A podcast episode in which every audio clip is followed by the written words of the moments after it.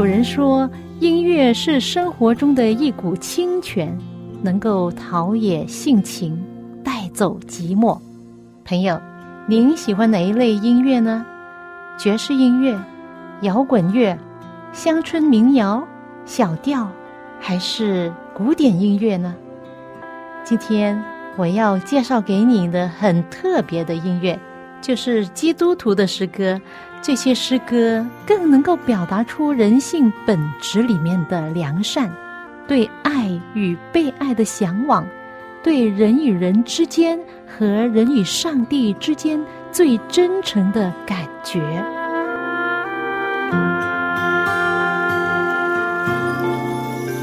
亲爱的听众朋友，您好，我是肖阳，又到了我们走进心中的歌节目时间。很高兴你能陪伴我走进心中的歌。今天早上八点前，我带着羽毛球拍到公园，期待看见那些球友。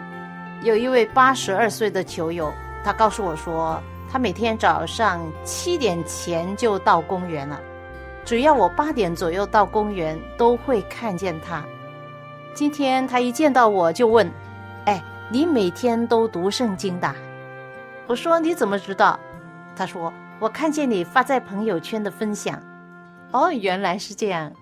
我希望他能够领悟，这是一个互联网时代。我希望我的微信朋友们在这平台上能够认识、领悟真理。有一位我很尊敬的退休牧师黄博士，他真是一位热爱圣经的人，就算是被抓、被打。被监禁，也不愿意放弃他的信仰。他是在一九三六年在上海出生的广东人，他的一生经历了很多，因为信仰上帝的缘故，他被囚禁八年，劳改七年，一共十五年了。当时他有个女朋友，女朋友一直等他，他不想连累他的女朋友，叫他另外找一个好人嫁了。不要等我了，但是他的女朋友说：“我不要，我要等你，因为你是我挚爱的。”黄博士的经历，我所知道的可能只是一部分，但是足够让我在他身上看见他后面的力量和智慧。到底他是如何度过十五年的监禁和劳改生活呢？得从头说起吧。黄博士读书的时候接触了基督教，当时他父亲反对，他的父亲是一位军阀，火气很大，甚至用枪指着他威吓他。但是他终于排除万难，在十八岁的年轻时代就接受耶稣，受洗成为基督徒。在他二十一岁很年轻的时候，他已经在南京金陵协和神学院毕业了。之后就开始在教会服务，做传道的工作。在他二十八岁那一年，因为宗教信仰的缘故，被抓进了监牢。之后劳动改造，最初的四年，他与世隔绝，外面的世界他一切都不知道，没有机会出外面看看天空，吸吸新鲜空气。在监狱的第三年一月份春节期间。发生了一些事件冲击监牢，有人以为这是时候光荣就义了，果真有一些人被带去刑场枪毙，就唱起国歌，而他呢就唱起赞美诗。他还记得当时他唱的一首赞美诗是在诗歌本一百五十三首，我一路蒙救主引导，我一路蒙救主引导，世上福。何必求？其一或主耶稣眷佑，危险中有主搭救，主上赐天上的平安，凭着心都可以得。我晓得凡事领导我，主能使我获大益。我晓得凡事领导我，主能使我获大意。刚才讲到黄博士坐牢的经验，这首赞美诗一路引导，正道出了他当时所思所想的。当时他是面临着随时失去生命的状况之下，别的人唱国歌，而他就唱这首歌。我一路蒙救主引导，世上的福我何必求？危险中有上帝搭救，主上赐给我天上的平安。凭着信就可以得着。我晓得凡事临到我，主能够使我活大义。十五年的牢狱劳改之中，前四年他与世隔绝，暗无天日，从来没有看过天空。但是那一天，他想着自己是被拉去刑场枪毙的那一天，相信他是被上帝保守和搭救。他感恩的是，他没有被拉去刑场枪毙，而是从第一看守所转到第二看守所。他被监禁以来第一次看见天上的星星，当时月亮像黑暗中的明灯照射着他，他不停的唱着这首《我一路蒙救主引导》。我一路蒙救主引导。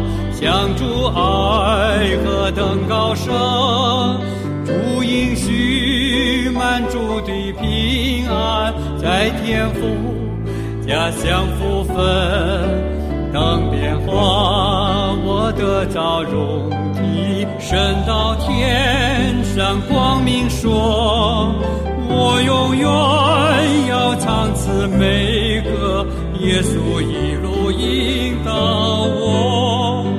我永远要唱此美歌，耶稣一路引导我。我永远要唱此美歌，耶稣一路引导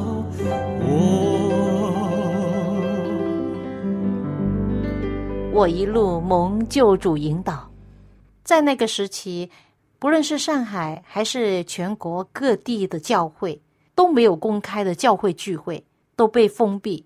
而黄博士在监牢中，他能够和几位朋友时不时相聚，彼此勉励。那几位朋友是慕道友，就是他们愿意去认识圣经。其中有位是资本家，他被强迫爬在地上，还一边宣告自己是走狗。还说：“哎呀，我真的受不住了。”但是他现在在监狱里跟黄牧师一起，能够得到激励，也是一种福气。在坐牢的时候，黄博士写了不少经文诗歌，因为那时候没有其他事做，整天坐在那里没有自由，但是他心灵却在上帝里得自由。他默想上帝的话，用圣经。写诗歌，以圣经的话谱上曲，自己唱着，鼓励自己的心。其中一首经文诗歌是旧约圣经历代志下十六章第九节里面的一句话：“耶和华的眼目遍插全地，要显大能，帮助向他心存诚实的人。”以前我有录过黄牧师的经文诗歌，但是这一首我没有找到这首歌的录音。忘记了怎么唱，于是我微信他，问他这首歌怎么唱啊？他就告诉我这首歌怎么唱。于是今天我把它录下来分享给你，没有伴奏。这个是黄牧师或者黄博，有时候我称他黄牧师，有时候称他黄博士。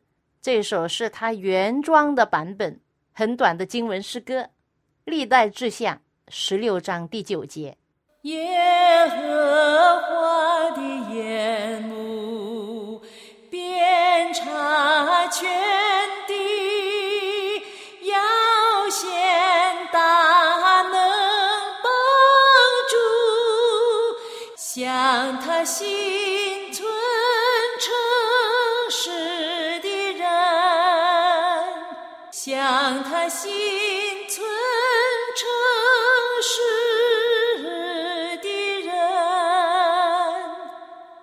是的，上帝的眼目在高天之上，一直的看顾着敬畏他的人。黄牧师就是这样的人，时时刻刻被天赋上帝所看顾。我们呢？我们是敬畏上帝、心存诚实的人吗？是的，上帝也必会看顾我们。最初，黄博士被判八年，期满的时候，被训导员叫去办公室问话：“你还信上帝吗？”他的回答是：“为什么不信呢？”那个训导员有点气，继续问他：“你祷告吗？”他点头。原来之前已经有人告发他了，告发他每天都在祷告。训导员问他：“你每天祷告几次？”他本来想说不住的祷告，但是这样的回答可能他也不懂，于是他随便说五次。那位训导员就啪这样子一拍桌子，将他的决定说出来：“你没有资格做我们社会主义国家的公民。”现在决定送你去劳改，于是他就被送去玻璃厂劳改，前后在那里大概七年。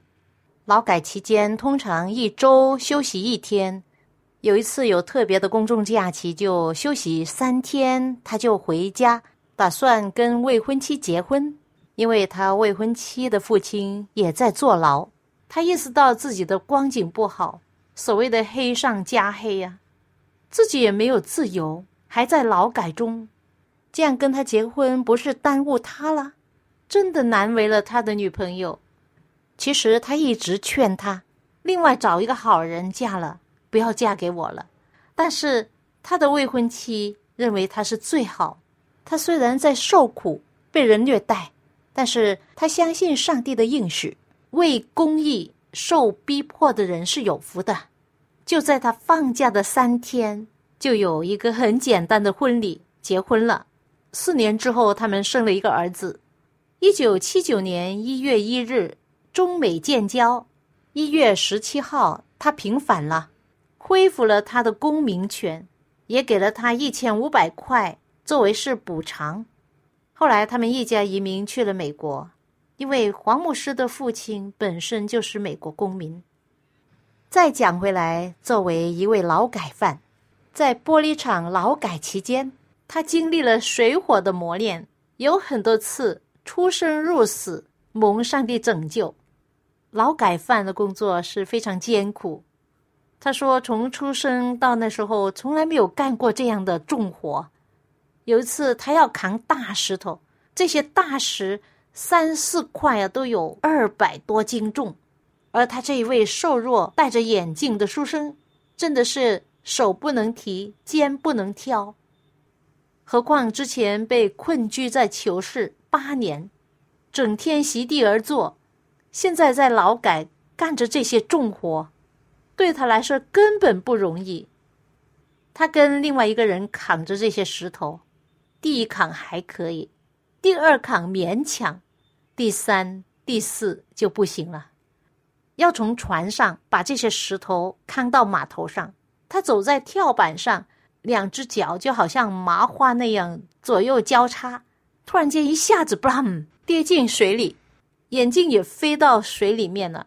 你可以想象，如果当时有一块石头打在他的身上，不死也会重伤。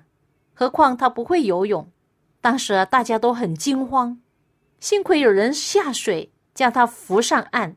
也把他的眼镜找回，真的是惊险的遭遇啊！讲完了水，现在讲火。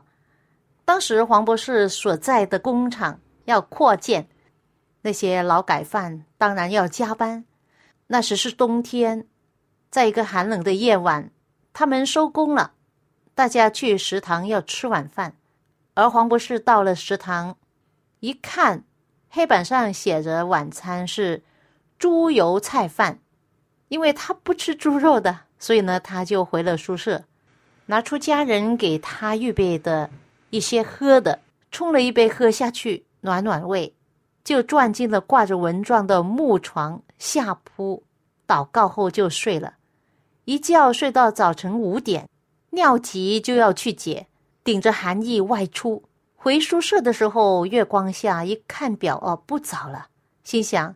很快又要开工了，他再躺下希望能够睡一会儿，就想起刚刚做的一个梦。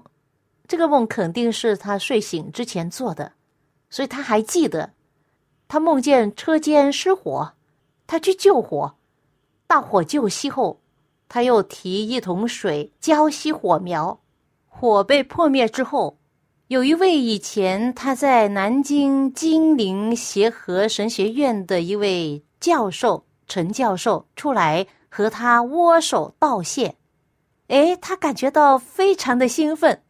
也很奇怪，为什么这位陈教授会突然出现？他正想着，他做这个梦是什么意思呢？突然眼前一片火光，他睁眼一看，随即大叫：“失火了！失火了！”只见上铺那个人像鸽子一样翻身，迅速跳下，他们俩一起的扑火，而他下铺的蚊帐起火了。原来啊，上铺的那老兄。半睡半醒，烟瘾一来就画起火柴抽烟，随手还将未熄的火柴丢入双叠床的铁管内，其实就是丢在他的蚊帐上。那时黄博士想起来了，哦，如果他昨天晚上没有喝那一杯热饮，他也不会在那个时候睡醒，能够及时的发现那个火灾，因为经过一天劳累。冬天清晨五六点的时候是最好睡的时候。如果他不是要外出解便，可以想象蚊帐、棉被、枕边的书，甚至他自己的头发，这些都是易燃物。如果他还睡着，那就完了，肯定被火烧了。他就想：怎么我会梦见失火，而真的失火呢？仅仅几秒钟而已。他头顶上的蚊帐。沙沙沙沙，烧了三分之一。如果那时候他仍在沉睡中，后果真的不堪设想。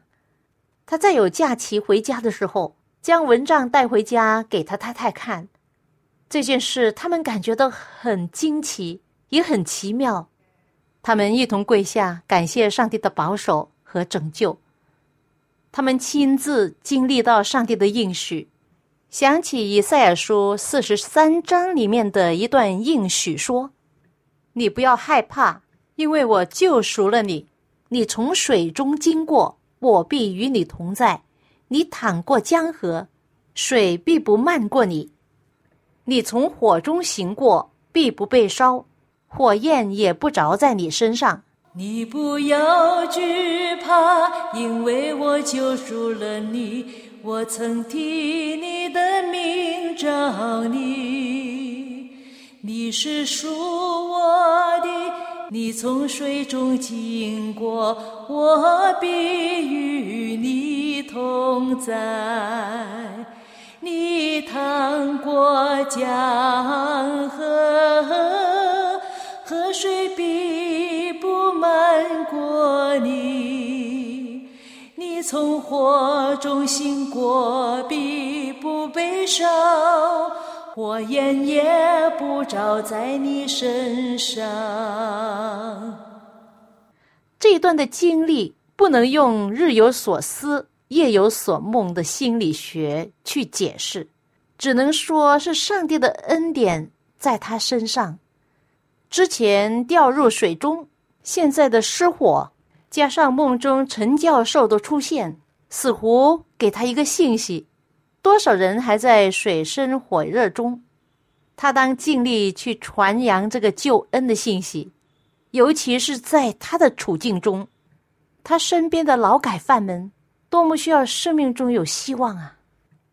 还有一次，他作为一个没有任何经验的工人，被派要爬上一个摇摇晃晃的梯子。去拿一个机器的开关，他每一步往上爬，越爬就越心慌，因为那个梯子摇摇晃晃不稳定。他当时有什么可抓的东西，他都会抓，但是他没有站稳，很想去抓附近的一条线。正巧这个时候，有一个人在底下经过，抬头看见他，并大叫一声：“停住！”原来他想抓的，以为是救命稻草那条线呢，是工业用的三百八十伏特的高压线。可以想象，如果真的抓住那高压线，那他就没了，他可能立即被高压弹开，从高高的梯子摔下来，叫救命也来不及啊！这是事后那电工组有一个人告诉他的。过后他在想，上帝是很奇妙的，又再一次的营救他。这个地方平时很少人经过，而且犯人多数走路的时候都是低着头，所谓垂头丧气的。很少有这么热心的人。如果那个人不抬头看到他，或者事不关己，就少管闲事，不喊叫那一声，那么他肯定就不知道那是高压电线，一抓住他命就没了。这要比丢在水中被火烧伤，后果更严重。而劳改队最多上报工伤事故身亡或者残伤而已。死多一个劳改犯，没什么大不了的事。黄博士活到今天，他认为啊，他是赚来的。他说：“这是天父看顾我这软弱的人，在世上多活了将近五十年，因此我要像圣经里面保罗所追求的那样说：基督在我里面活着，并且我如今在肉身活着，是因信耶稣而活。”他是爱我，为我舍己，我不废掉上帝的恩典。他说：“慈悲的天父上帝不忘记我，我更加不应该忘记他一切的恩惠。作为主的仆人，如果忘记他在我这卑微之人身上的一切恩惠，实属不堪呐。”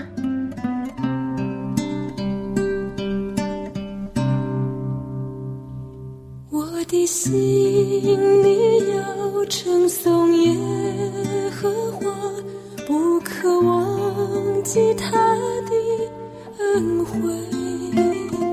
他赦免你一切过犯罪孽，医治你疾病复原。我的心里要称颂耶。荷花不可忘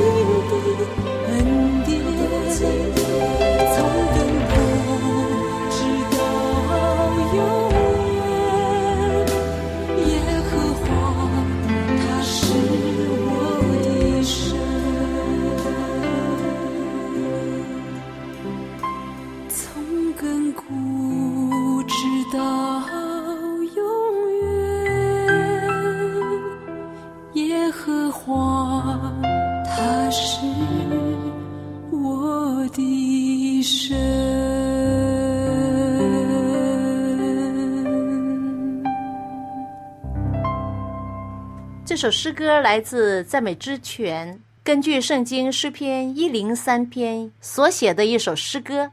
这也是黄博士在他的福音站所分享这个蒙恩见证所引用的一段经文。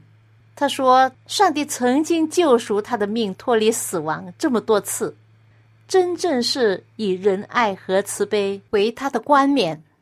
现在黄博士已经是上了八十，但是他还是好像年轻人一样到处跑，退而不休啊！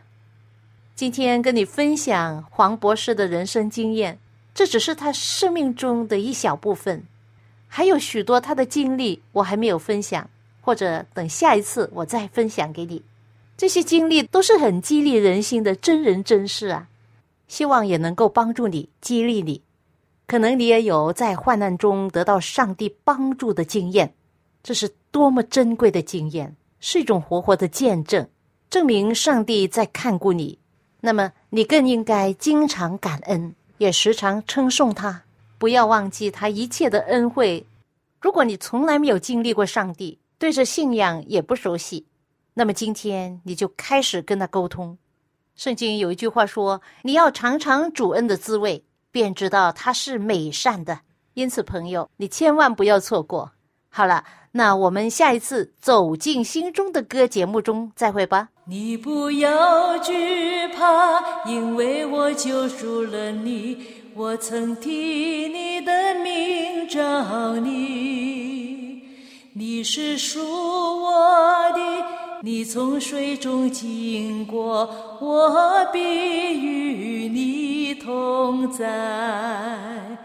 你趟过江河，河水必不漫过你。你从火中醒过，必不被烧。火焰也不照在你身上。